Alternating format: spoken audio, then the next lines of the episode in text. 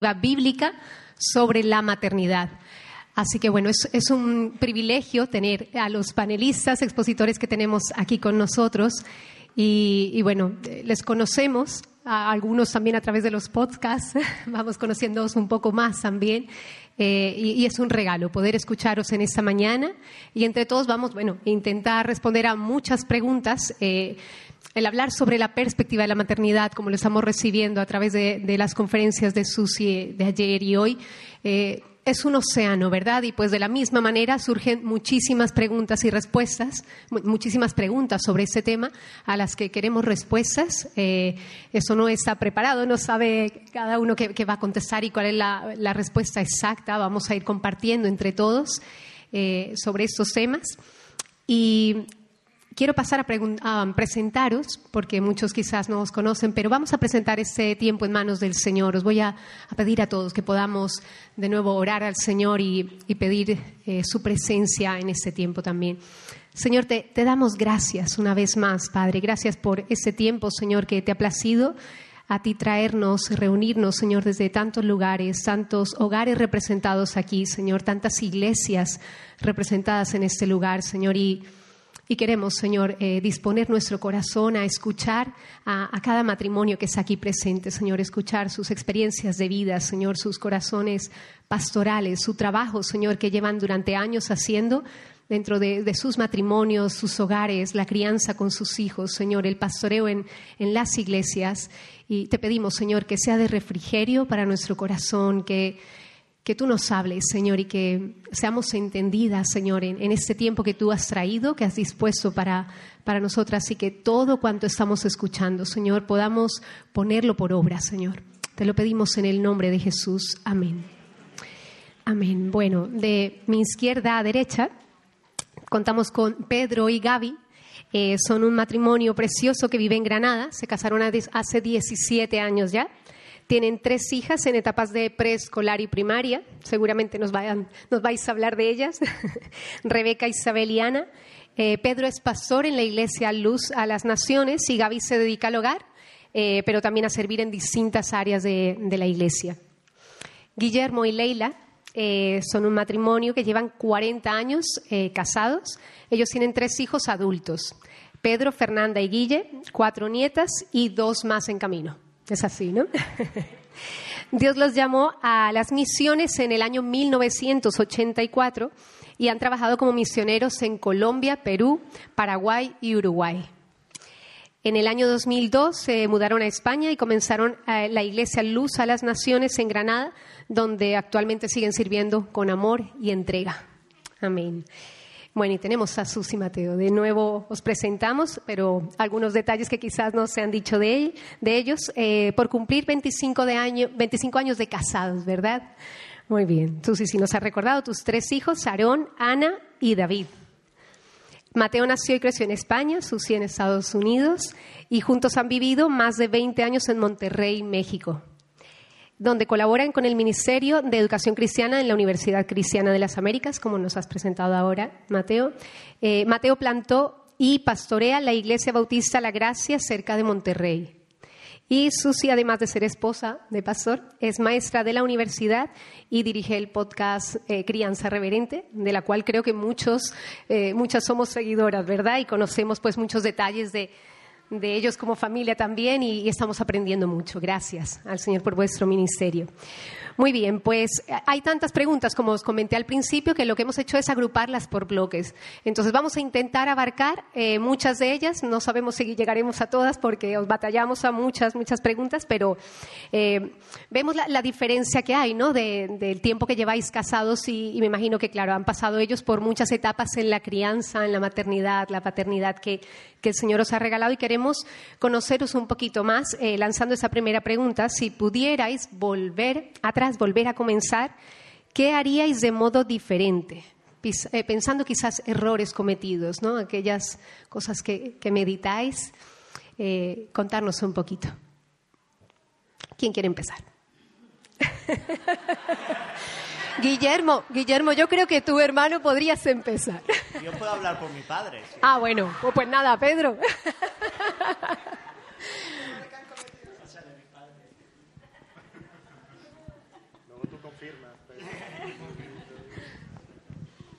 Bueno, que Dios les bendiga, hermanas.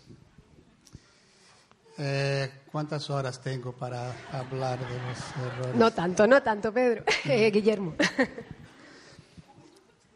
Yo creo que cuando tú tienes 40 años de casado y te casas con 26 años, eh, difícilmente tú puedes decir que no has cometido errores, ¿no? Eh, yo creo que en toda etapa de nuestra vida eh, matrimonial o mismo con los propios hijos, es siempre un aprendizaje, ¿no? Eh, un constante aprendizaje. Y yo me acuerdo cuando nació Pedro, mi primer hijo, la primera charla en seria que tuve con él fue decirle, bueno, ahora tú vas a aprender a ser hijo conmigo y yo voy a aprender a ser padre contigo y, este proceso eh, conlleva dolor y, errores, ¿no? Decir así, hay algo específico en nuestra vida matrimonial que yo diría, esto yo no, no volvería a hacer. O sea, en este momento no me viene a mente. Seguramente hubo varias cosas en nuestra vida que, que por falta de madurez, por falta de, de crecer, ¿no? Hemos, hemos sufrido, hemos eh, pasado por tiempos de, de, lucha ¿no? y de dificultades, pero lo que puedo decir eh, es que la gracia de Dios nos, nos, nos alcanzó y, y, nos guardó, ¿no? Nos guardó en este, en este tiempo, ¿no? Y y bien, soy feliz con la esposa que tengo.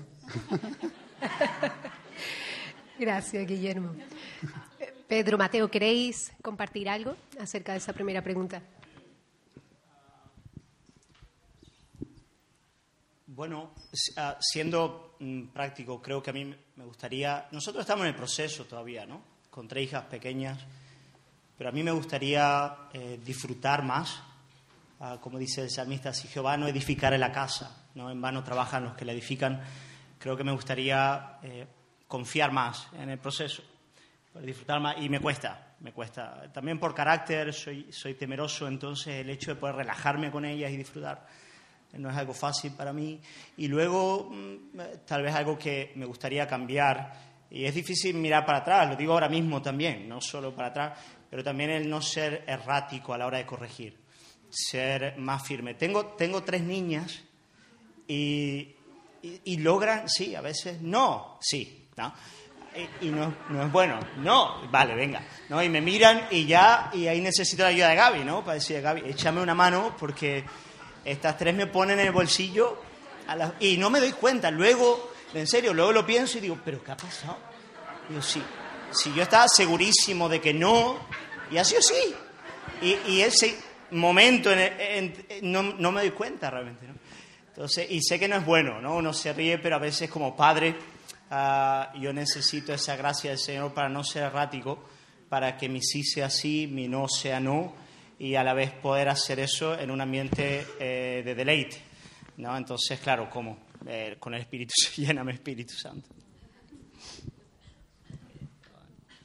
Creo que para mí eh, algo con lo que lucho y sigo luchando es simplemente el, ser egoísta. Eh, llego a casa, estoy cansado, todo el día en la universidad, luego las eh, actividades de la iglesia, llego a casa, yo quiero descansar, no quiero el ajetreo a veces de tener que lidiar con los niños, tener que lidiar con su, digo, tener que... no sé, bueno, seguimos adelante. Ah.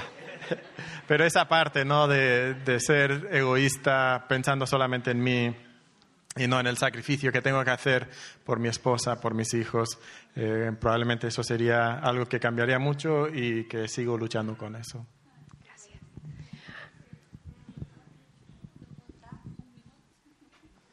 Eh, mirando hacia atrás, É, eu vejo que no, nossa vida foi muito agitada por sermos missioneiros, nossa casa sempre com muita gente, muito movimento. y muchas veces, eh, muchas voces, muchas, mucho movimiento nos quita de, de algo, algo objetivo y, y, y primero. Hoy yo, yo haría pensaria, Deus, por que não me sentei? Não fui mais intencional. Les vou a ensinar a palavra de Deus, a Bíblia, vou ler juntos. Vamos em uma instrução mais intencional, mais eh, firme, mais sistemática. Bueno, glória a Deus, sabe de uma coisa? Hoje eu vejo isso na casa deles. E negócio, me alegro, digo, Senhor, com todas as falhas, né?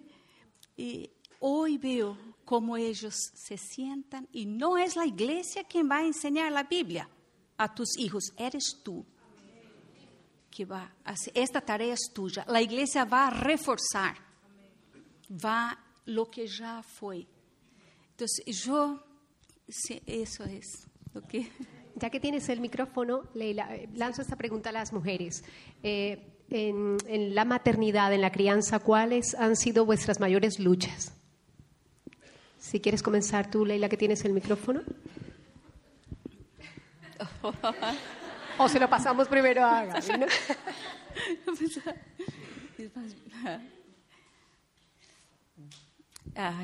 eu creio que foi eh, prioridade. Muitas vezes havia um missioneiro com quem trabalhávamos, que era um norte-americano, e ele dizia assim: Leila, se eu me houvesse casado contigo, se moriria a família. E se minha mulher houvesse casado com tu marido, se moriria a igreja. Não sei se me lo explico, pero eu tinha um fogo por, por predicar o evangelho, claro, saliendo de donde salí, con el fuego de Dios, de traer para mi casa la gente. Y entonces eso muchas veces tomó, ¿sabe? Entonces, aunque yo atendía a mis niños, a mis hijos, pero siempre pensaba que faltaba, faltaba, ¿sabe? Era complicado. Eh, eso. Bueno. Gracias, Leila. Gaby, Susi.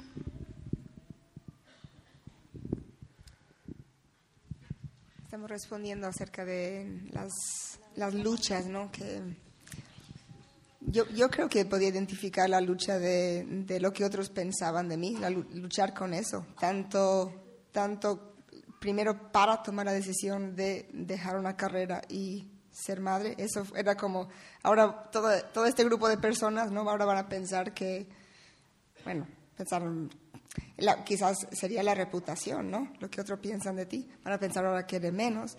Y luego te tiene que dedicar a algo y ahora a ver cómo hago esto, ¿no? A ver, a ver cuán buena madre soy, si soy capaz de...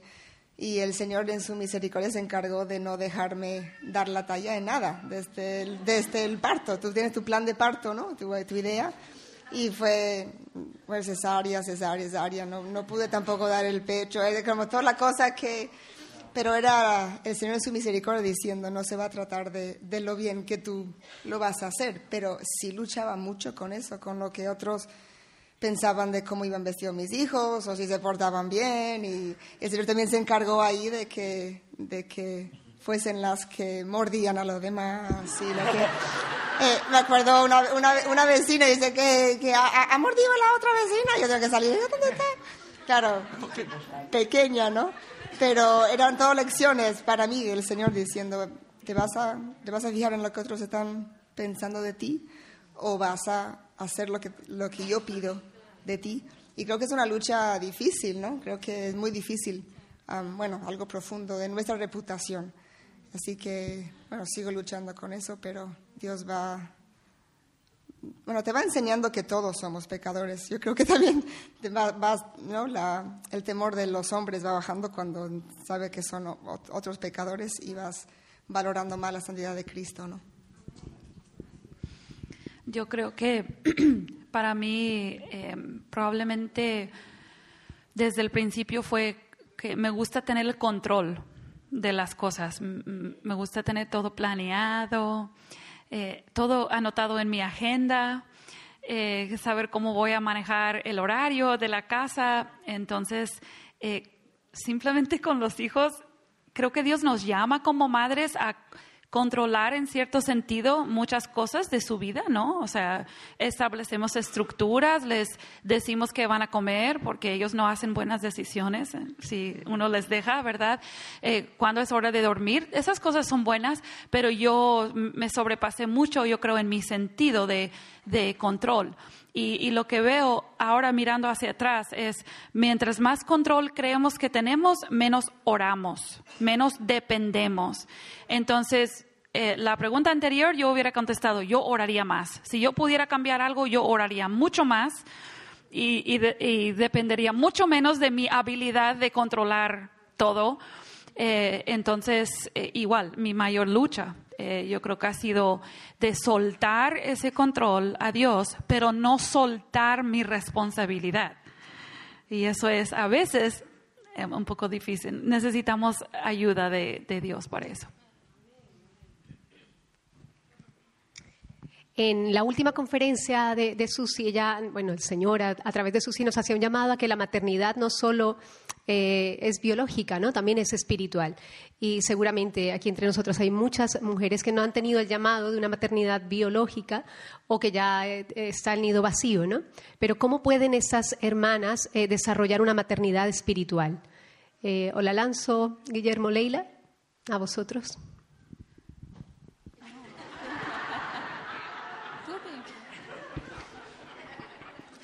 Yo no soy especialista en hablar de maternidad.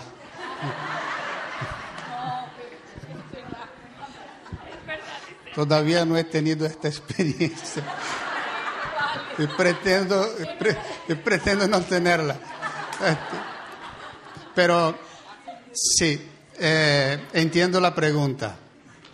Pero aclarar una cosa, el misionero aquel americano que dijo aquello a mi esposa era un hombre de muy pocas luces. ¿eh? ¿Ah?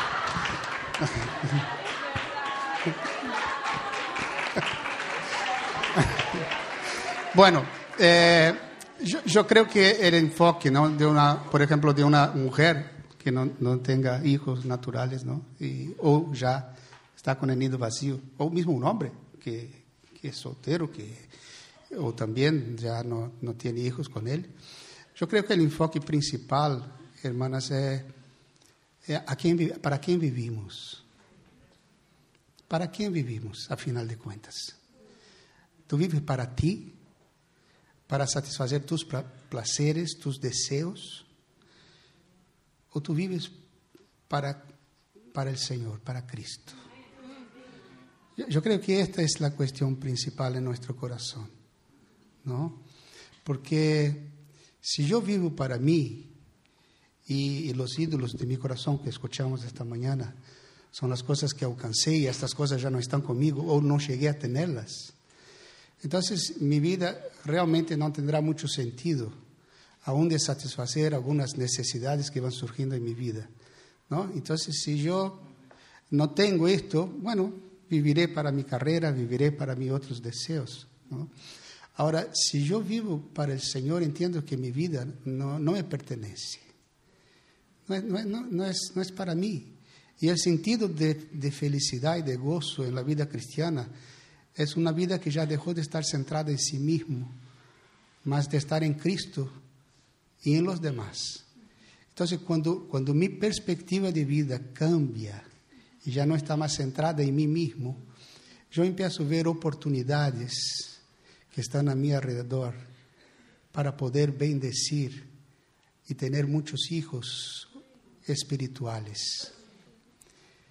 ¿no? y poder dedicar mi vida y ver el gozo en poder ser ejemplo.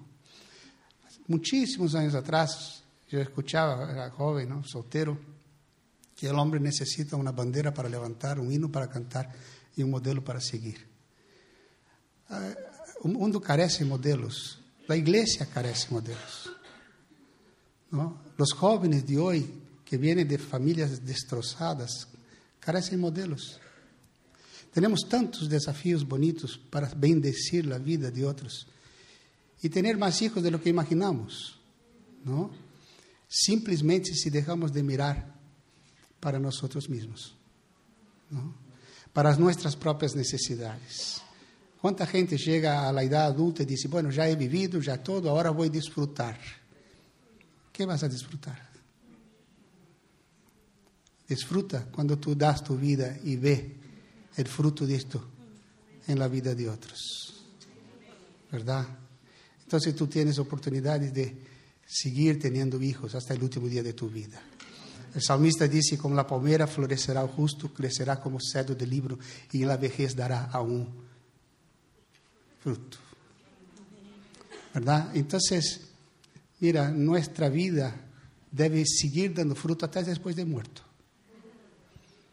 ¿Se acuerda? Eliseo murió, fue enterrado, se cayó un, un, un difunto, un cadáver arriba de su tumba y, y resucitó. ¿Verdad? Tú lees en la Biblia y dices, Dios mío, ¿qué es esto? ¿no? Un cadáver cayó arriba de la tumba de Eliseo y, y volvió a vivir, ¿no? Y estaba orando sobre esto, Dios mío, no estoy haciendo ninguna revelación especial porque no, ¿no? Pero sabe qué pasa, amados? La vida de aquel que vive para el Señor, hasta después de muerto, sigue dando vida, sigue dando fruto, sigue, sigue hablando, ¿no? Entonces, eh, deja de mirarte, de, deja de mirarte a ti mismo, ¿no? Y, y, y, ve las oportunidades que tu Dios tiene para que a través de tu vida otras mujeres jóvenes puedan crecer, puedan conocer al Señor, puedan aprender, ¿no? A través de tu vida. Nada más. Ahora va a completar lo que no. Pero no va a hablar más del misionero este.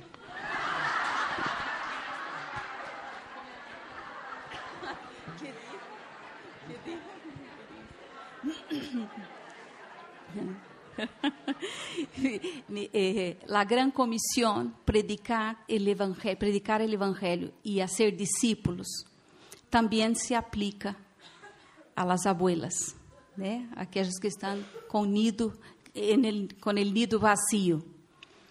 Claro que sim. Agora eu digo que nadie hará discípulos se não tem relacionamentos profundos.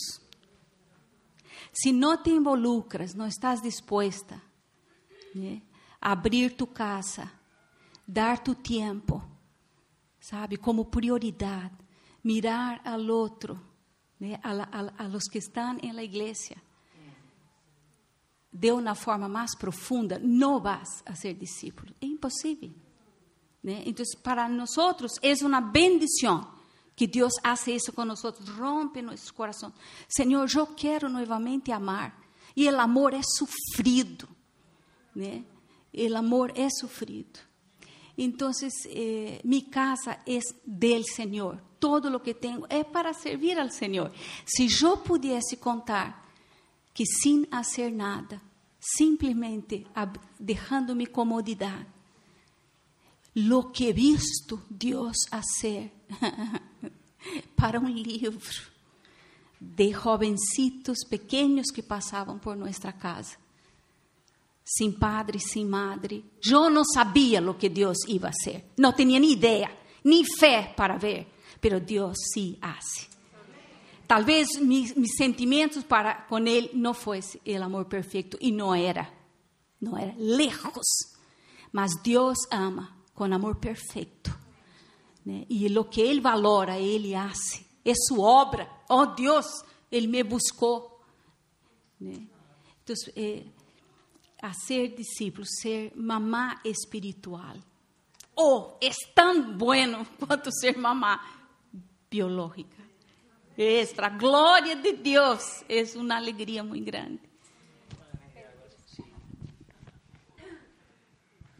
Llevamos la misma sangre. Solo, solo, para volver a decir lo que ella acaba de decir, cuando el, el apóstol Pablo habla de, uh, usa la imagen de la madre para hablar de la Jerusalén de arriba en Gálatas, uh, hablando de la iglesia como madre, ¿no? Uh, y él le dice lo siguiente, hablando en, en términos del pacto de la gracia, él dice, Ah, porque escrito está, regocíjate, oh estéril, tú que no das a luz hijos, prorrumpe, eh, prorrumpe en júbilo y clama, tú que no tienes dolores de parto, porque más son los hijos de la desolada que de la que tiene marido. Así que a, veces nuestra esterilidad es el ambiente propicio para que Dios muestre su, su abundante fruto, su capacidad de fructificar. El nuestro es el Dios que da, que da vida, ¿no? Ah, y a veces lo hace a partir de esas realidades, de la soltería ah, o del nido vacío, cuando parece que ya ah, no hay fruto, es cuando viene fruto abundante. Entonces, el, fruto espiritual, ¿eh? y ese es el que permanece. ¿no? O sea, ¿cuál es el propósito de tener hijos si no es a la extensión del reino? Eh, eh, es la, la, única razón. O sea, ¿para qué quieres hijos naturales si no, si no son para Cristo? ¿no? Entonces, fíjate, la, la, propia, si quieres un ejemplo uh, de una madre fructífera en su esterilidad, mira la iglesia. La iglesia es una madre fructífera en su esterilidad. Y una cosita solo. El apóstol Pablo habla en Tesalonicenses, ¿no? que me acordé ahora, que él fue para con ellos como una madre, que cuidaba con ternura su, su propio hijo, y también como un padre ¿no? que admoestaba y corrigía. ¿no? Entonces, esta figura materna y paterna en el ámbito del, del discipulado. ¿no? Eh, una manera de, hacerlo, porque a veces hay la duda, bueno, ¿y qué hago? tengo dos preguntas que te pueden ayudar mucho. Empieza con esta pregunta. ¿Quieres tomar un café? Con esa pregunta tienes, a ver, Córdoba, eh, cafelito, ¿verdad? Ah, ¿Quieres tomar un cafelito? Eh, puede ser en tu casa, puede ser en la esquina. Y luego una segunda pregunta. ¿Quieres leer la Biblia y orar cada dos semanas? Ah, ¿Haz eso? Y con eso eh, tienes para mucho tiempo, ¿no? De, de discipulado. Y una cosita, una cosita. Eh, discipulado, amados, no es programa de iglesia. No es programa de iglesia. No es alguien que determina, tú vas a estudiar con esto, vas a hacer esto con el otro. Hay, hay, un canal de dos lados ahí. Si, si yo, que voy a invertir mi vida en la vida de alguien, no veo en esta persona interés de que desea conocer, no funciona. Y si la persona no te ve a ti como modelo de Cristo, tampoco funciona. ¿No? Es relación. Es relación. Ella, mamá espiritual, tú tienes que ser modelo. Que atrae. Yo quiero ser como tú. Yo quiero ser como tú. Yo no quiero oír lo que tú tienes a decirme. Yo quiero ser como tú. Y para esto hay que caminar juntos. El cafelillo. Amén. Estamos alargando un poco en esta pregunta, pero, pero ah, lo que Susi dijo en la primera plenaria, ¿no? De podemos, Dios nos da eh, con la maternidad biológica el privilegio de ser parte de este plan de Dios, el plan de redentivo de Dios, ¿no? Y vino Cristo, y ahora nos invita también a ser parte del plan de llevar a hijos de Cristo, ¿no? O sea, ser hijos espirituales. Y creo que ese tiene que ser nuestro, nuestro deseo, ¿no? Entonces, tenemos, claro, los dos, los dos por un lado se puede despreciar la maternidad biológica, pero por otro lado se puede despreciar también la maternidad espiritual eh, y, preferir la maternidad biológica sobre la maternidad espiritual y decir, no, yo quiero un hijo biológico, quiero, lo quiero, lo quiero, lo quiero. Y creo que es una mentira que vas a tener más alegría con un hijo biológico que, vas a que con un hijo espiritual. Porque el Señor nos ha dado tres hijas y el Señor me ha dado varias hijas espirituales y te digo que la alegría que siento es mayor cuando veo a las mujeres eh, convertidas, cambiando, siendo transformadas. Hablando con el Señor, veo una ahí, me está mirando. y, y luego, incluso la alegría que sentimos con las hijas biológicas, ¿cuál es la cosa que realmente te dan esa alegría? Es cuando ves algún deslumbre de, de, de, un corazón hacia el Señor, algo, un interés en la Biblia, en lo espiritual. O sea, realmente el gozo eh, no es... Em, no quiero decir que no están en lo biológico, no, eso es, pero, pero el fin, no, ese no es el fin, el fin es llevarlos a, a Cristo. Entonces, hay una invitación y quiero que podamos eh, sentir un, un, un deseo de decir, Señor, dame hijos espirituales. Yo, y, y, si tú no has tenido hijos biológicos y has estado orando pidiendo al Señor por hijos biológicos, eh, también te haría la pregunta, ¿oras más por un hijo biológico o oras por hijos espirituales? Y yo, yo, he orado mucho más por hijos espirituales y he sentido muchísimo más alegría al, al, ver eso, ¿no? Y pido, Señor, hemos, incluso con un grupo que estamos orando, dijimos, Señor, queremos ser madres de miles. Salió esa oración. Luego dijimos, ay, ¿qué, qué hemos pedido al Señor, no?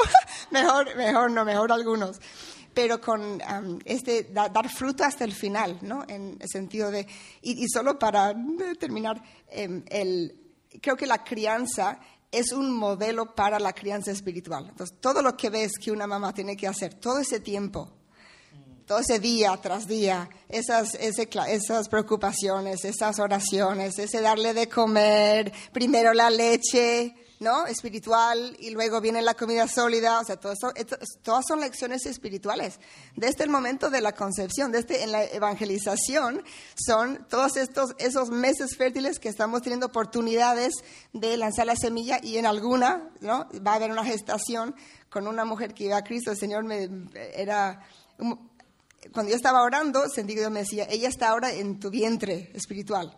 Y ahora hay que gestionar esto, hay que pasar por toda la, el, la, gestación hasta llegar al momento de parto, que es otra, ¿no? El parir espiritualmente también es muy difícil. Entonces, todas estas analogías que aprendemos, ¿no? Si tú has sido madre, pues, no sé, toma ese desafío de ahora quiero ser madre espiritual y con ese, esa misma entrega que has dado a tus hijos, ahora a otros. Y si no has sido madre eh, biológica, pues, pues tienes este gran privilegio, honra de serlo de forma espiritual.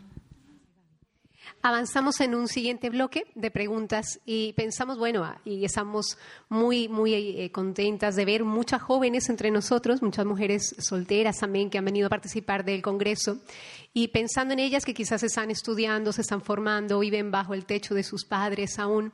Eh, algunas quizás ya están en etapa de noviazgo, con vistas a un matrimonio, quizás a un llamado de, a la maternidad. ¿Qué consejos podríamos darle a, a estas jóvenes, a, a estas mujeres? Susi Mateo.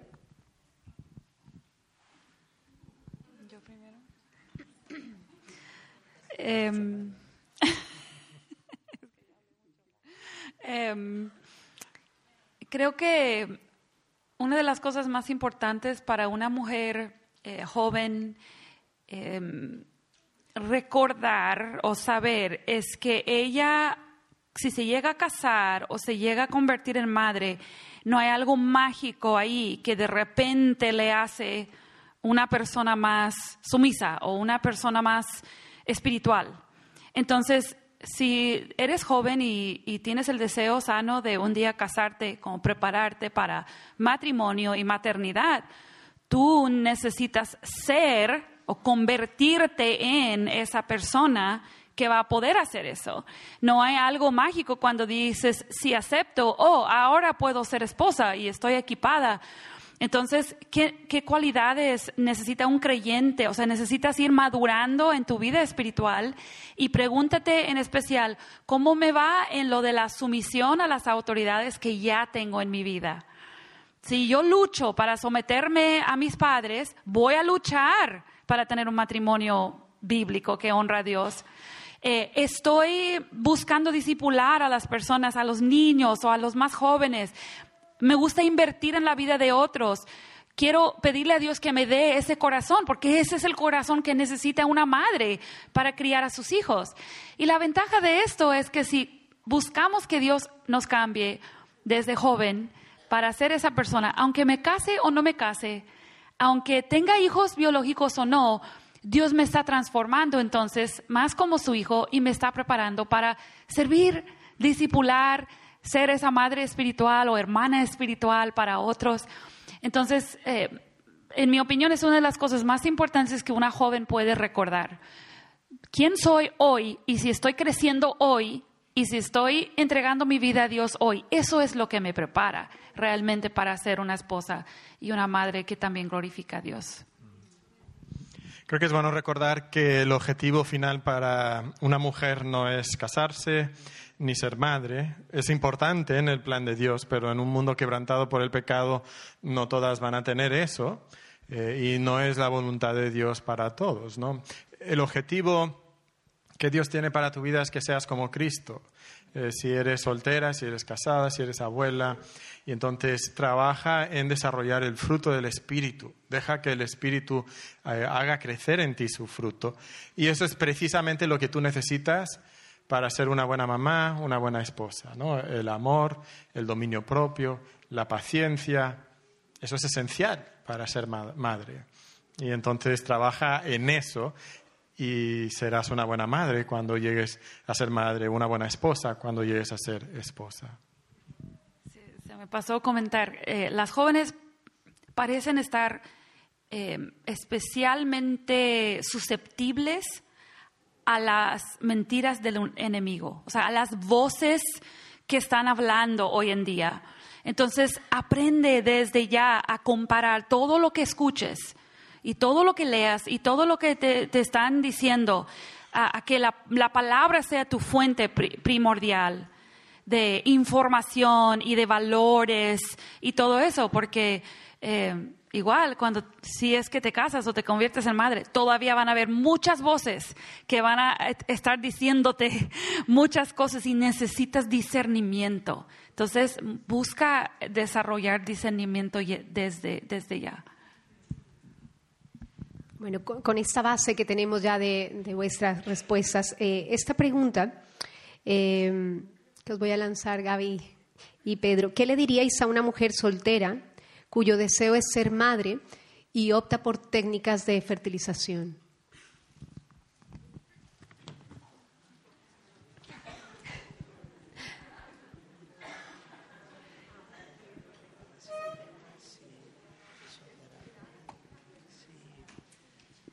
Sí, yo, creo que empezaría hablando del diseño. O sea, Dios ha establecido un diseño a partir del cual Él pretende que, haya, que se engendre y se desarrolle y, la vida. Y ese diseño, pues, es padre y madre. Yo, empezaría hablando por ahí. Hay un diseño y no, lo hemos establecido nosotros. Ah, y no somos nosotros los que podemos optar por él, o sea, realmente es lo que Dios ha establecido. Yo, yo empezaría por ahí. Ah, le diría que la maternidad no es un derecho, es una dádiva que Dios otorga a partir del diseño que Él ha establecido. Ah, y, eso no se cumple en esa realidad de una mujer soltera que quiere a partir de este tipo de metodología ser madre. ¿no? Ah, si me dijera referente a la adopción, por ejemplo, yo abriría cierto margen. Ah, creo que la adopción seguiría dándole plena prioridad a papá y mamá, pero en el caso de que eso no hubiese, como último análisis, podría optarse por pensar, bueno, mejor una madre en el Señor que un niño eh, criado por las instituciones. Pero no es el caso de la pregunta que se me está haciendo, es distinto. Luego hay una serie de cuestiones éticas que también pondría sobre la mesa y son complejas, no sé cuánto tiempo, ah, no quiero estar mucho aquí, ¿no? pero el mero hecho de que se introduzca, lo voy a decir así, ¿no? Ah, se introduzca ah, lo que es propio del acto sexual aunque no haya eh, intercurso sexual, eh, eh, se introduzca eso en el, vientre de una madre, considero que es algo complejo siempre y cuando no sea dentro de un matrimonio, o sea, es de alguien más, es de otro hombre. Tengo problemas con eso. El asunto de congelar también los óvulos es algo que se tendría que hablar y, creo que no sería muy fácil. también tengo dificultades en ese asunto. Embriones, sí, efectivamente. Y, finalmente, um, si fuese a hablar pastoralmente, también hablaría bastante del asunto de las motivaciones. Y creo que eso se trató uh, en, esta, en esta mañana, ¿no es verdad? Uh, hablaría de las motivaciones, o sea, ¿por qué quiero ser madre? ¿No? ¿Por qué quiero ser madre? Eh, la maternidad no ha sido, eh, aunque en la maternidad Dios sí promueve un tipo de satisfacción que él ha ordenado en el ámbito creacional para con la mujer. Y es válida, la mujer debe sentirse plenamente desarrollada en el ejercicio de la maternidad.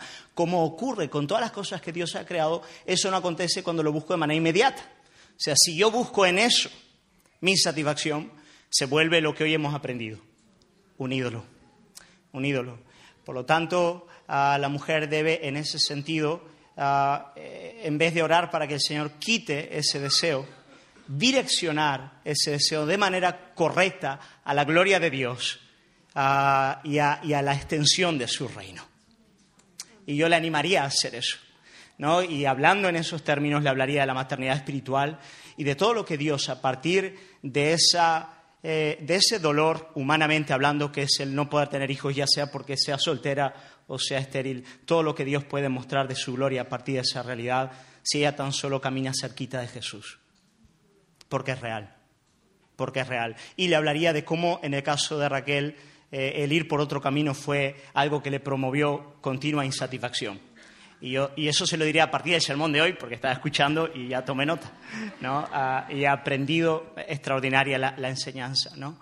Ah, entonces, realmente eh, es todo un enfoque, ¿no? Que tiene que cambiar alguien que está pensando en esos términos, tiene que cambiar todo un, un enfoque de base para que, para que creo que deseos mayores y propósitos mayores sean engendrados en la vida de esa, de esa mujer.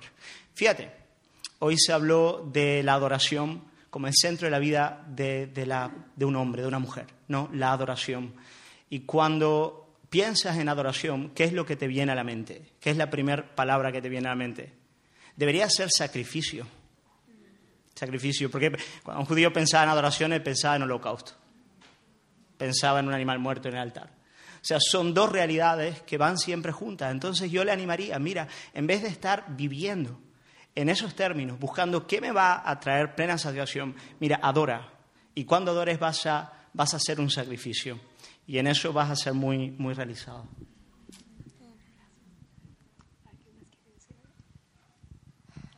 Gracias, Pedro. Es, una pregunta delicada, un asunto que, que el Señor nos dé luz. No, no eh, tenemos que buscar al Señor, hermanas, el consejo del Señor en, estos asuntos delicados y en muchos otros de, nuestra vida, pero que, que, el Señor siga visitando a su iglesia y, y también ¿no? de sabiduría a los pastores para guiar en esos asuntos tan delicados. Gracias.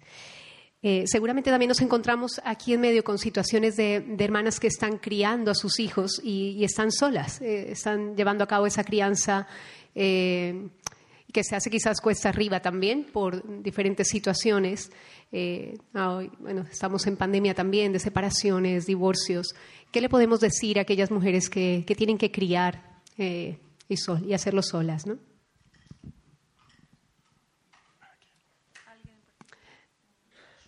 Si quiere Guillermo Leila.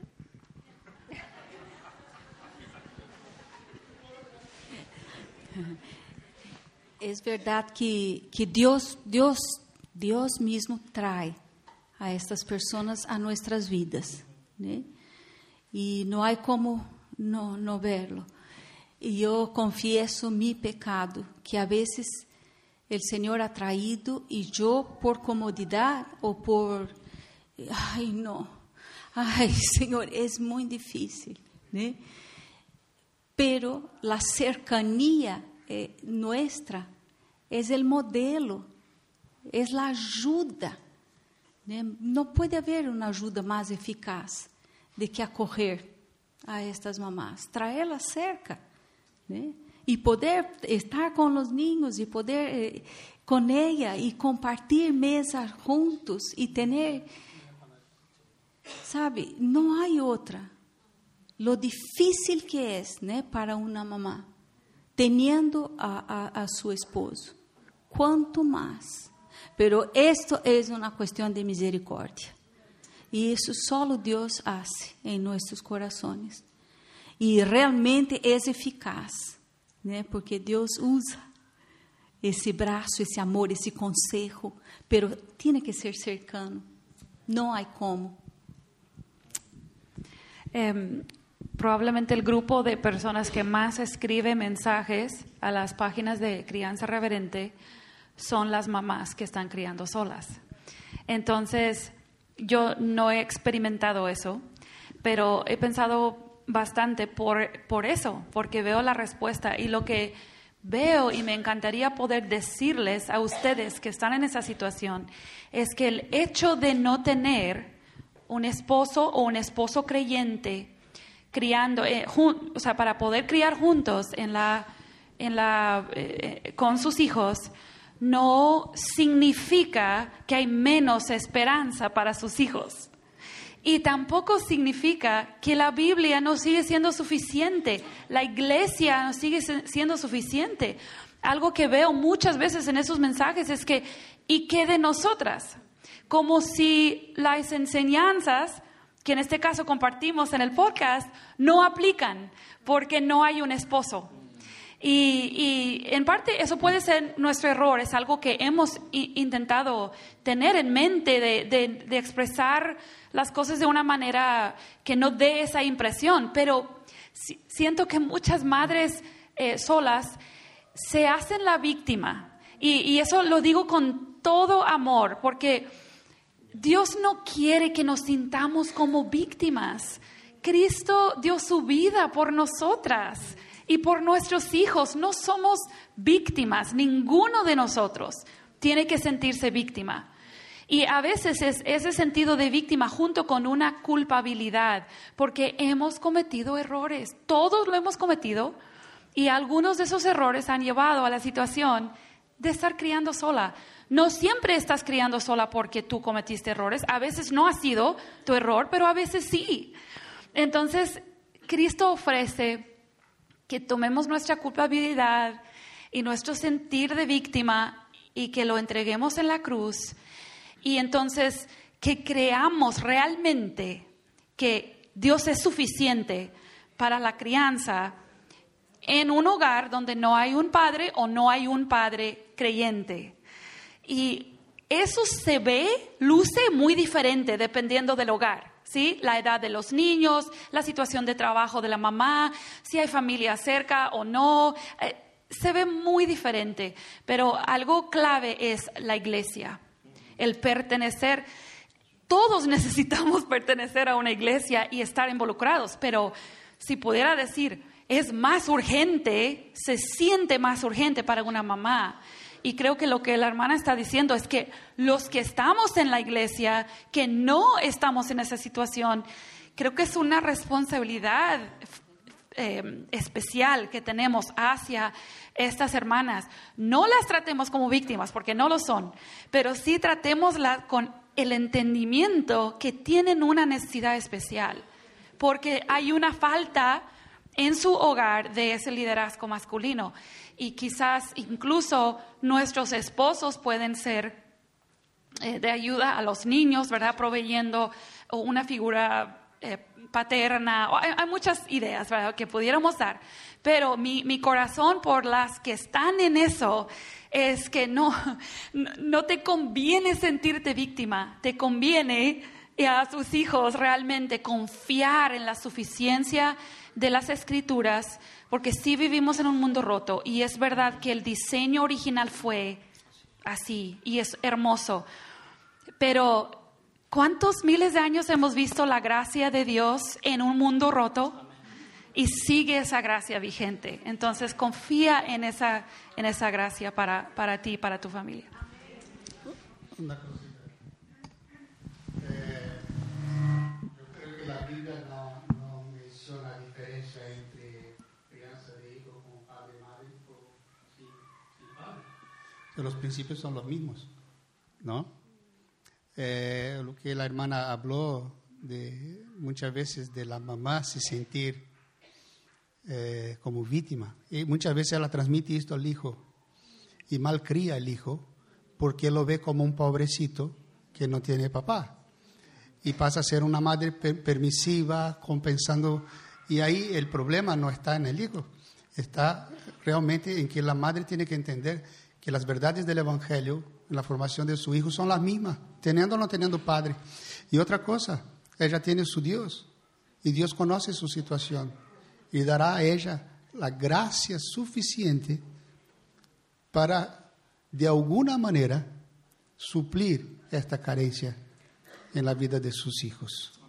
Y el papel de la iglesia, por otro lado, es un papel hermoso, ¿no? De ser esta familia que este niño muchas veces no tiene, ¿no?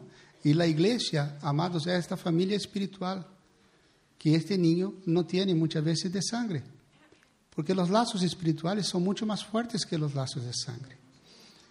Mis hijos crecieron con papá y mamá, pero sin abuelos.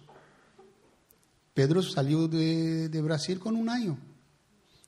Y si vivió tres años en toda su vida en mi país, cerca de los abuelos, fue mucho. O sea, sus abuelos murieron y él prácticamente no los conoció. Y mis otros, otros hijos menos todavía. Pero les voy a decir una cosa. Vivimos en cinco países diferentes. Ellos crecieron eh, sin el contacto familiar. Pero nunca les faltó una anciana que les tratara a ellos como si fueran sus, sus nietos. Nunca. Y a veces personas que ni creyentes eran, pero que habían adoptado a mis hijos como si fueran sus nietos y daban a ellos lo que a ellos querían en sus cumpleaños. Y yo veía cómo Dios, conociendo la necesidad emocional de nuestros hijos, suplía de alguna manera aquello que les faltaba. ¿No? Cuando tú caminas con el Señor y Él cuida. Sí, voy a aprovechar porque prácticamente está respondiendo Guillermo a una pregunta que había en otro bloque más adelante acerca de por qué es tan importante la iglesia en el proceso de la crianza. Así que ya que lo has tocado tú, si queremos añadir algo más, eh, respondemos a esta pregunta. Yo creo que ya respondí. Si alguien quiere añadir algo apócrifo. Sí, hermano, ya respondió mucho. Dios no diseñó la vida cristiana para que la viviéramos solos, en ningún ámbito. Eh, en nuestra vida personal yo necesito de la iglesia. En mi vida matrimonial yo necesito de la iglesia. En la crianza de mis hijos yo necesito de la iglesia. Y eso significa que yo tengo que ah, abrir mi corazón y mi mente a la vida de otras personas y dejar que ellas entren a mi vida y se entrometan donde yo no quiero que se metan.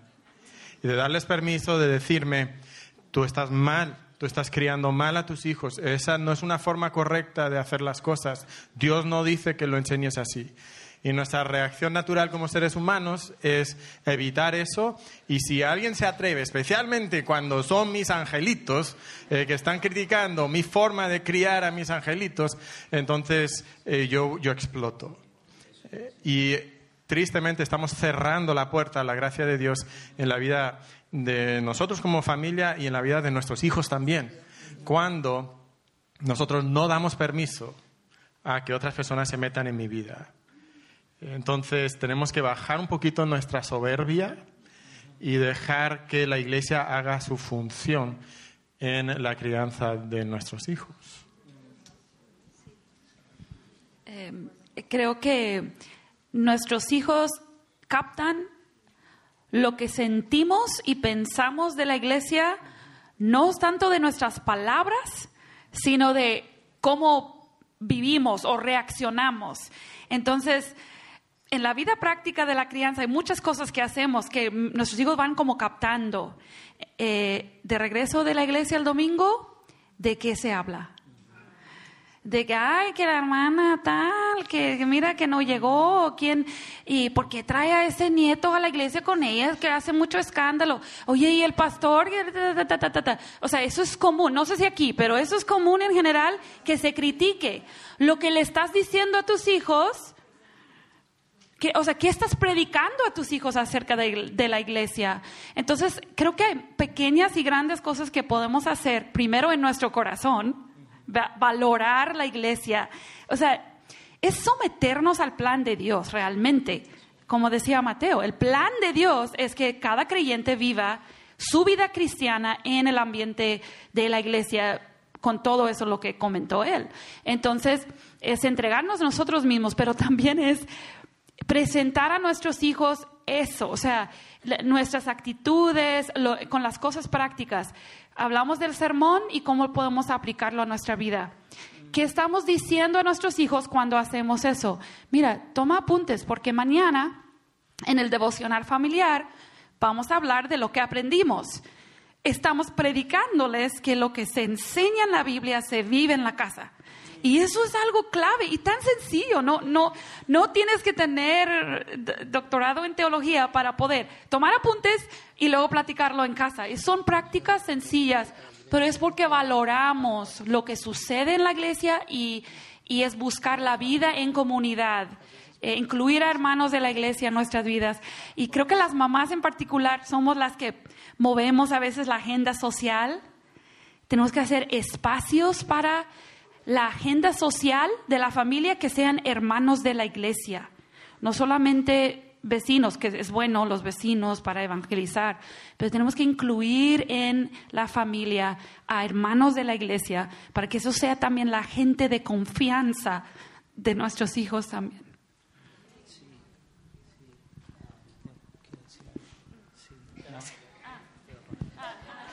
Sí, solo decir algo que me parece algo que puede, añadir. Ah, ¿Dónde, eh, en qué espacio o en qué ambiente nuestros hijos podrían ver en nosotros aquello que de ellos demandamos? O sea, nosotros queremos llevarles a un lugar, queremos involucrarles en un proceso educativo que quiere formar en ellos a Cristo, hacerles fructíferos. ¿Dónde, ¿Dónde eso ocurre, madurez espiritual? ¿Dónde eso ocurre en mí? ¿Dónde ellos pueden ver que eso está pasando en mí? Pues en la iglesia. Por ejemplo, yo como marido, yo tengo que, ah, yo tengo que pastorear a mi esposa. Eh, eso involucra enseñarle, por ejemplo, sumisión. O sea, es parte. O sea, la Biblia lo dice, ¿no? Que la esposa, vale, yo se lo voy a enseñar, pero ¿dónde ella va, dónde puedo moldear eso yo, en la, eh, dónde ella puede ver eso en mí? Pues en la iglesia. O sea, en la iglesia yo como marido le puedo enseñar a ella lo que la Biblia demanda de ella en el, en el ámbito matrimonial. Y con nuestros hijos ocurre lo mismo. ¿no? Entonces realmente nuestra actitud para con la iglesia, que es la familia ah, del Señor, ah, nos va a dar o quitar autoridad de cara a lo que pretendemos con nuestro hijo. Gracias, Pedro. Bueno, vamos a comenzar ya la recta final, el último bloque. Creo que es muy importante también en el libro de Efesios, capítulo 6, creo que es un, capítulo necesario de tener en cuenta para la crianza, ¿no? la maternidad.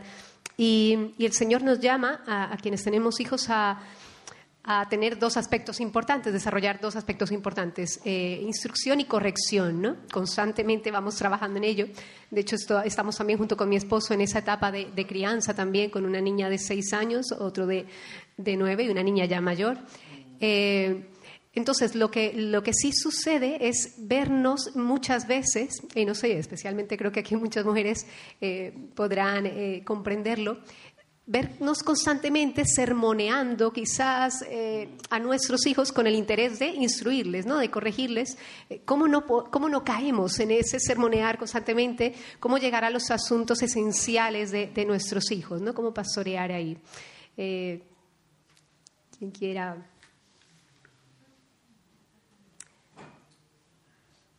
Mateo Susi, quizá. Seguramente como madres eh, y padres de niños pequeños van a haber momentos donde sentimos que lo único que estamos haciendo es corregir a nuestros hijos o regañar a nuestros hijos o decirles que no toquen eso. Ah, y es parte de la vida de, un padre, de una madre, sin duda. Eh, pero creo que a veces eh, caemos en hostigar a nuestros hijos o en simplemente regañarles, que no es lo mismo que instruirles. Entonces, eh, tenemos que insistir que obedezcan y tenemos que enseñarles a no hacer ciertas cosas y a veces eso parece que es constante, mil veces en la mañana. Bueno, no podemos dejar de hacer eso, pero tenemos que conversar con ellos, no solo sermonear. Creo que todos los padres eh, sí tenemos doctorado en sermonear, ¿verdad? Quizás no en teología, pero en sermonear sí. Eh, o sea, habla con tus hijos Pregúntales qué está pasando en su vida, qué está pasando en su corazón, qué están pensando, eh, por qué no han querido obedecer, aunque se lo hemos dicho ya tres veces esa mañana. ¿Por qué no quieres obedecer? Eh, y vas a empezar a tocar lo que mi esposa decía hace un momento, los ídolos del corazón de tu hijo. Y vas a empezar a realmente pastorear el corazón de, de tu hijo y no solo intentar moldear su conducta tenemos la obligación de trabajar con su conducta, pero también tenemos que ir más allá y llegar a los ídolos de su corazón, a disipular lo que está pasando en su interior. Y para eso tienes que conversar con ellos, tienes que hablar con ellos, tienes que hacerle preguntas, tienes que darles tiempo a que ellos te contesten. Y normalmente tenemos demasiada prisa, mucha prisa como para tener esa clase de conversación con ellos. Queremos simplemente que dejen de hacer ruido porque me duele la cabeza. Pero eso no es realmente pastorear su corazón. Creo que corregir, casi siempre pensamos corregir como dejar de hacer algo malo, pero si podemos pensar en corregir como traerlos a a la, a la, línea, o sea, es como una línea recta, perdón, no me, no me, estoy explicando bien. Hay como una línea recta, un requisito, y queremos ayudarles a acercarse a lo que es correcto. Y, a mí me ayuda ese concepto porque tiendo a ser muy negativo, em, pero quiero, yo no puedo ayudar a mi hijo a cambiar a lo que es correcto si no le explico bien lo que es correcto, no solamente es em, dejar mala conducta, quiero mucho más que eso para mi hijo. Y en las conversaciones a las que se refiere Mateo, se da oportunidad de explicarles el por qué. Yo creo que los niños deben aprender a, obedecer aun y cuando no entienden por qué porque es lo que nosotros hacemos con Dios muchas veces y creo que esa es una obediencia plena. Pero eso no significa que nunca vamos a hablar del por qué, porque en el por qué muchas veces es que conocen cómo piensa Dios, qué es lo que Dios quiere lograr en tu vida o, por qué nosotros queremos esto para ti y, y les ayuda a madurar. Entonces, pedir sabiduría al Señor para saber cuándo tengo que tomar el tiempo de ayudarles a entender el por qué y hacerles esas preguntas para yo entender ¿Cuál es la falta que hay allí? Yo a veces supongo que mis hijos entienden algo que no entienden, porque no me he detenido simplemente a conversar con ellos sobre eso.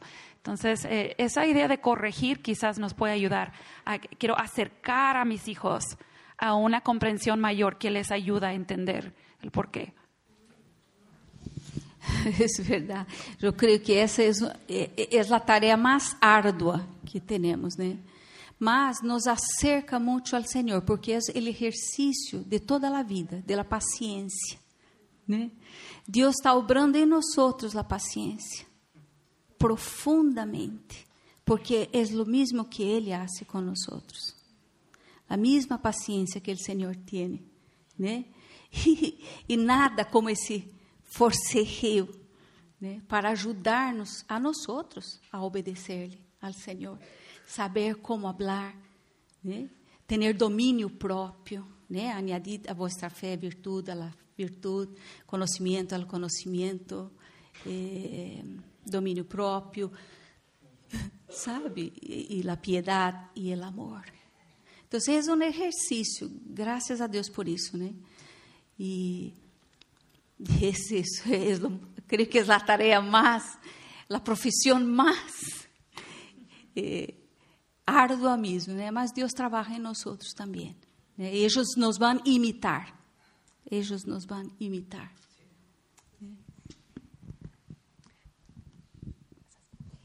Eh, pensando en, en, esto, justo que comentabas, eh, Leila, de, de, la corrección, la disciplina, quizás experien haya experiencias puntuales donde os acordáis que, que, ha sido el momento idóneo para presentar eh, y acercarlos al Evangelio a, a los hijos. Eh, ¿Recordáis alguno, alguna experiencia puntual? Gaby. Cuando, cuando el niño dice, es que no quiero, no quiero obedecer, es que no quiero hacer, pues ese es el momento de decir, ¿por qué no quieres? Porque tienes la naturaleza pecaminosa. O cuando el niño dice, es que no puedo, mamá, no puedo. Tienes toda la razón, no puedes.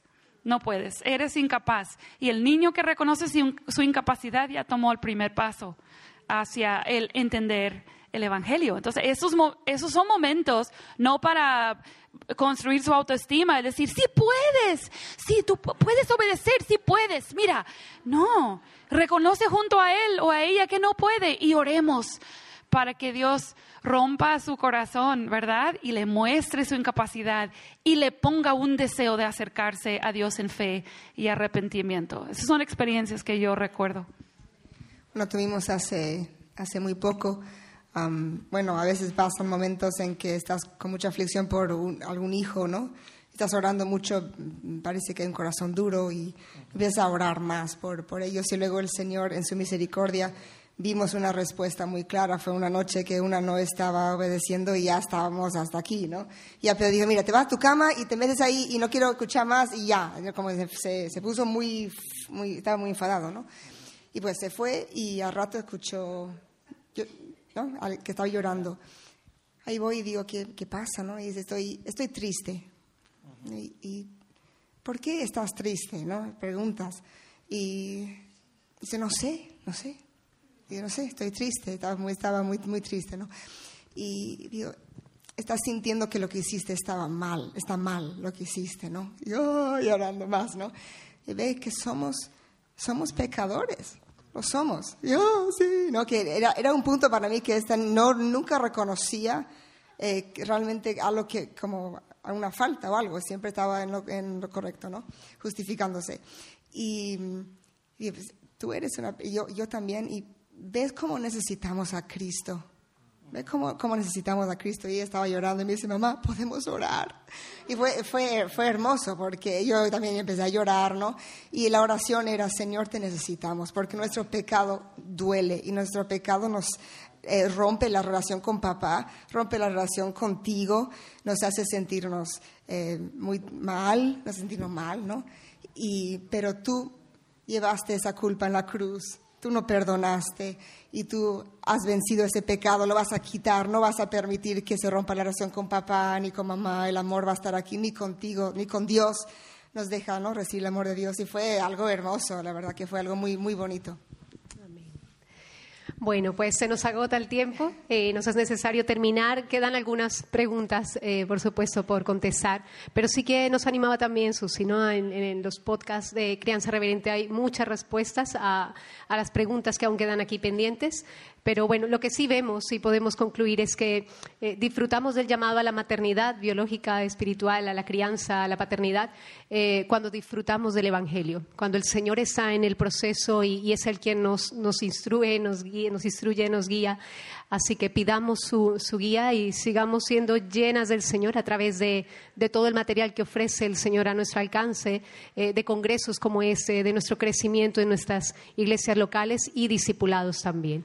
Señor os bendiga y pido a Mateo si puedes concluir este tiempo en oración.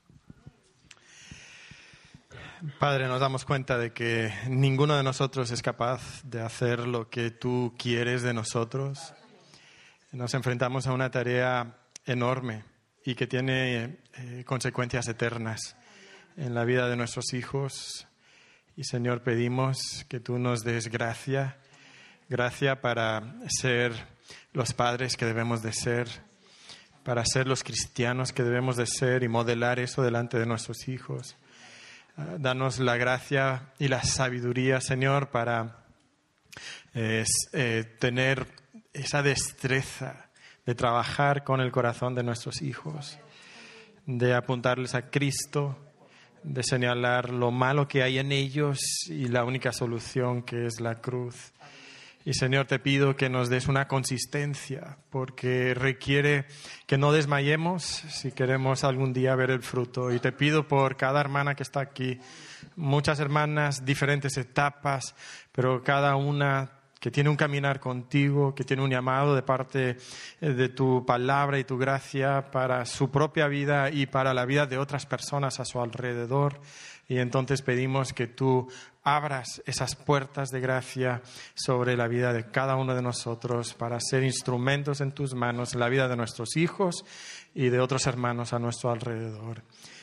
Gracias, Señor, por la instrucción, gracias por la vida de cada hermano que ha aportado a este panel, Señor, y ayúdanos ahora a poder llevarlo a la práctica en nuestra vida. En nombre de Cristo pedimos esto. Amén.